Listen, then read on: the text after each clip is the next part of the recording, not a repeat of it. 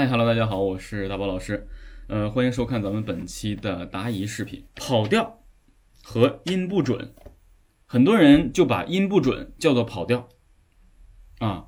那其实呢，跑调跟音不准两个我们要怎么区别呢？就是说，如果这个音不准分等级的话，或者就是说，呃，相对低等级的啊，就是没有办法唱的特别准的，哎，偶尔准，偶尔不准的，我们称之为音不准。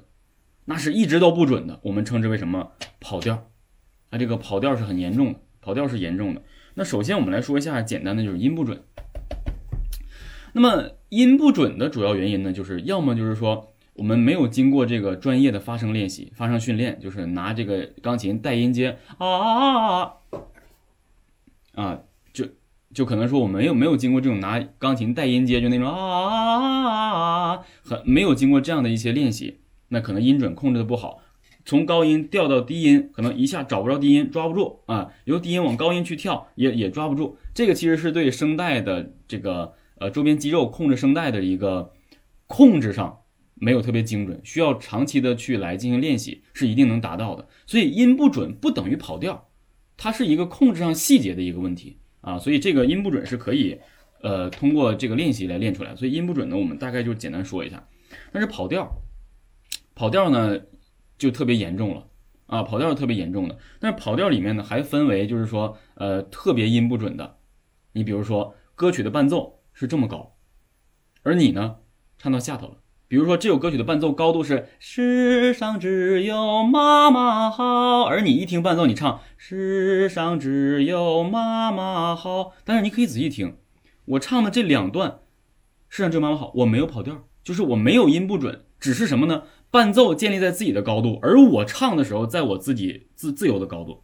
伴奏伴他的，我呢唱我的。但是你把伴奏关掉之后呢，你听我唱的呢，也没有音不准，也在这个歌曲的整体的正确旋律内。这个就是我们称之为的什么跑调？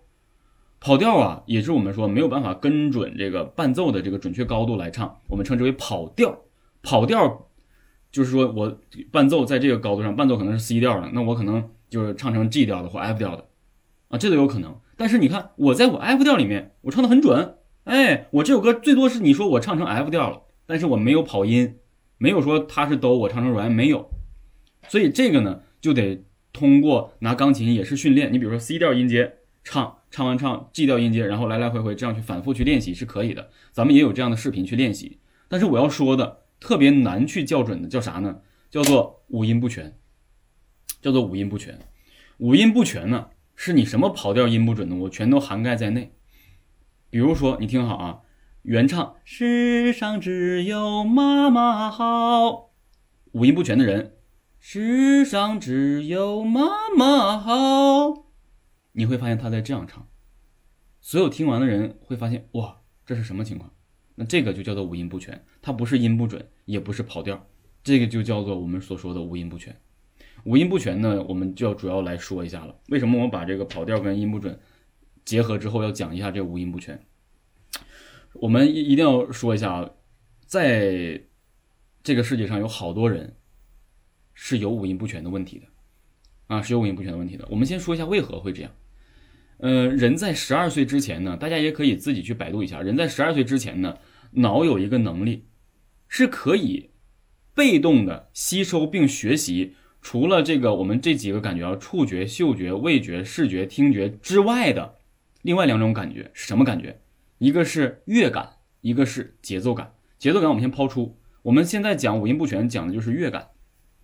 十二岁之前，我们是有这个被动接受乐感的这个能力的。你比如说，我们十二岁之前小的时候，家里经常经常听歌，爸爸妈妈唱歌。上小学的时候呢，音乐课我们经常认真的听课，去认真学习，我们会慢慢慢慢的。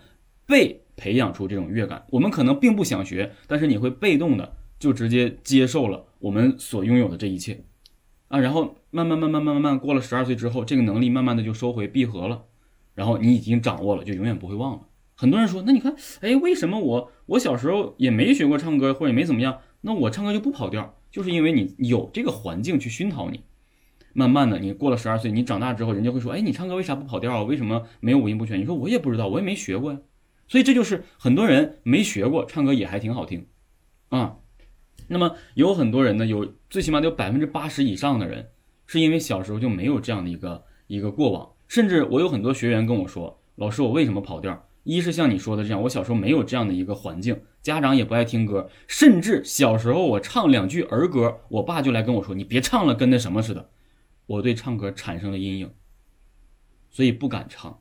那不敢唱，我们的脑就自然去回避这个功能，也不去想介入这个呃这种这种能力。那慢慢慢慢的，我们对音准已经缺少了控制。”我们缺少了控制，很可怜，这个是真的很可怜。就像这个学员跟我说，真的很可怜，所以他也是很努力的在学习啊。这当然这是题外话。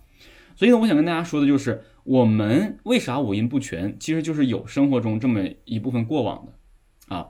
那么很多人说，那老师，如果我十二岁之前我没有经过这样的一个被动式的接受的这种熏陶环境的熏陶，我十二岁之后还可以吗？不是不可以，但是你要经历很漫长的、很、很、很折磨人的一段练习。这个练习很枯燥，而且呢，经历这样枯燥的练习呢，还不一定完完全全告诉你哪天你能练成，甚至也不能告诉你说你经过多长时间的练习是否真的能够达到从五音不全到有这种音准的建立。所以我只是希望有这样的一群人能够努力的坚持住你的练习，不要放弃就行了。所以，呃，我在这儿也想跟大家说，当一个一个人。去找一个老师，老师，我跑调，我五音不全，我是真的五音不全。这个老师如果马上说你来吧，跟我学，你一定能能行，一定可以的。你记住，他有可能是个骗子，因为所有老师最害怕的就是真正的五音不全，因为他没有办法告诉这个学生你多长时间可以练成，而且呢，他还要不断的去鼓励这个孩子，他也怕这个孩子真的坚持了一年还不行，那怎么办？所以呢，我只想跟大家说。呃，五音不全的你不要放弃演唱。如果你真的喜欢的话，你就把它练习下去。任何东西呢，都是坚持才会有结果的。即便啊，即便没有一个特别是你符合你心思的一个结果的话，最起码你也练习过，你也经历过，这个你也对得起自己。